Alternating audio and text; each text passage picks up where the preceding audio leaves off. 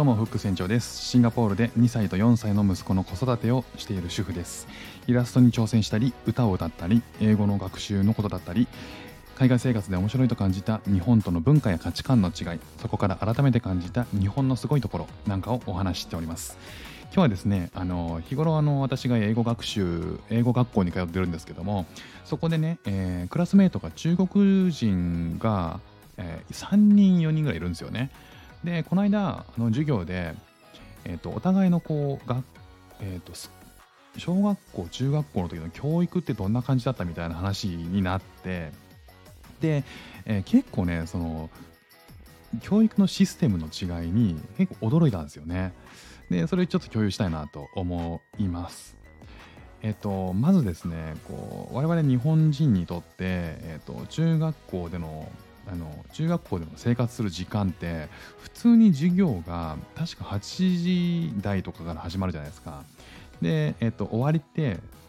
4時ぐらいかな。3時4時ぐらい、まあ、学年によって違うと思うんですけど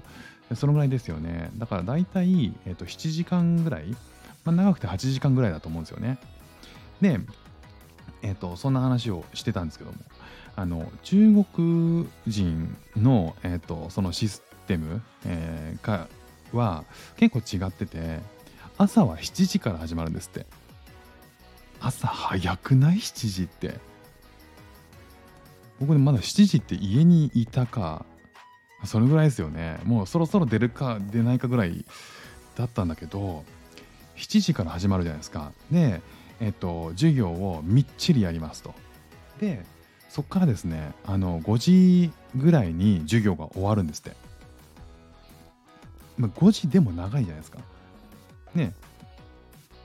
えっとまあ頭から言うとスクールが7時から始まって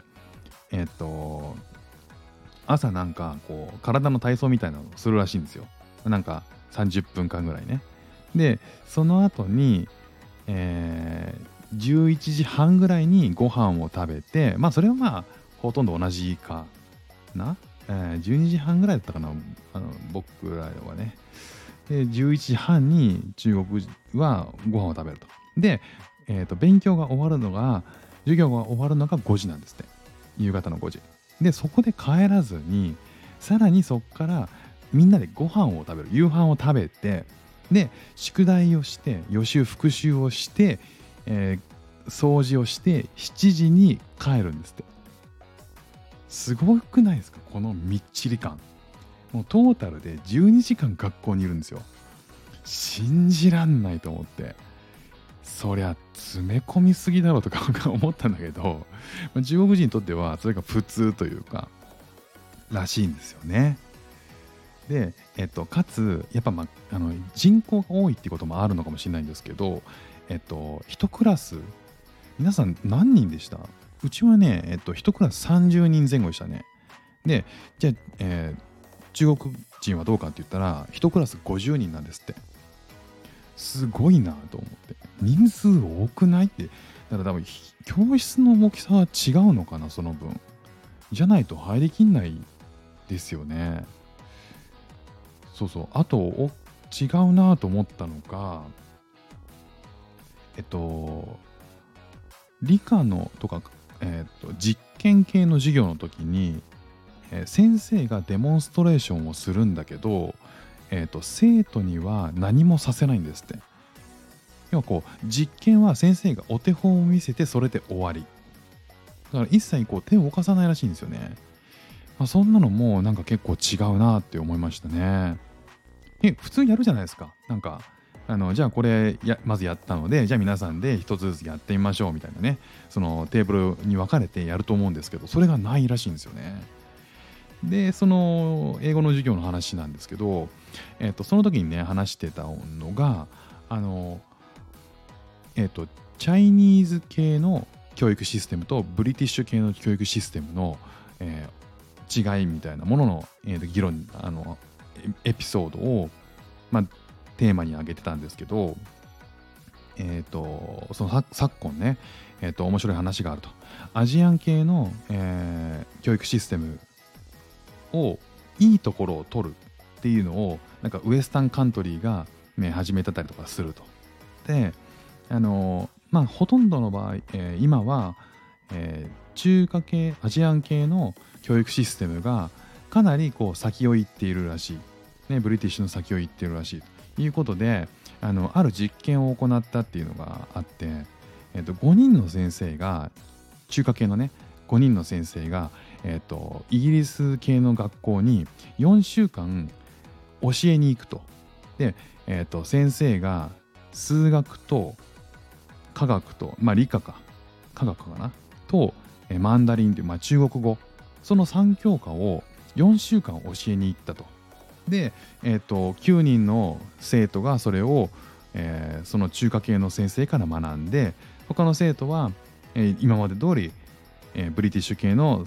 イギリス系の先生から学ぶと。で4週間経ってみてどうだったか、ね、結果はどうだったかっていう話なんですけどそれぞれね、えーと数学科学中国語。どれをとっても中国系の先生のを教えた生徒の方が得点が高かったんですって。すごいなって。でなんかあのいろいろね、えーと、細かいシステムは違うんですよね。教え方が。例えば授業で集中しない子がいた場合、えーと、ブリティッシュ系のイギリス系の先生であればあの授業がに興味を持ってもらえるような話に変えたりとかあとはじゃあもう OK もう今日はいいからスナックタイムにしようとかね。もうそういう感じで柔軟にね、えー、生徒を見て対応を変えるんですって。じゃあ、えー、中華系の先生はどうかっていうとだってろお前出てけなんかそういう感じらしいんですよ。まあその辺は若干日本と似てるかなっていう気はする。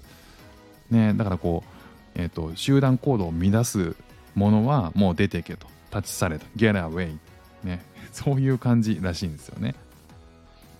なまあそういうこうあのー、まあ1クラスね50人だったりする、まあ、それを1人ずつねそんなちゃんと面倒を見てたらキリがないっていうのもあるかもしれないですけどね。であとは面白かったのはえっ、とまあそういう実験とかねあの自分でやらせないっていうのも面白いポイントですよね。えっ、とイギリス系の先生はもちろんやらせるということなんですけど、えっ、とテストに関して言うとポイントは中華系の先生に教えられた方が高かったっていうことなんですよね。ただまあねその実験、えー、と総括して、えー、どうだったかっていうのを聞いた時にまあとあの話が展開されてたんですけどもえっ、ー、とまあよしあしだよねと,、えーと、ポイントは確かに高いと。ただ、えーと、クリエイティビティとかパーソナリティ、え、そのあたりはえ、決して磨かれるも磨きやすいものではないと、え、中華系の、え、その教育システムっていうのはなかなかこういう、えーと、その個性を磨くっていうのはなかなか難しいよねと。一方で、え、そういうテストをがっつり点数を取りに行く、えー、そこに合わせようと思ったら確かにいいシステムだと思うということでね、えーと話が展開されていました。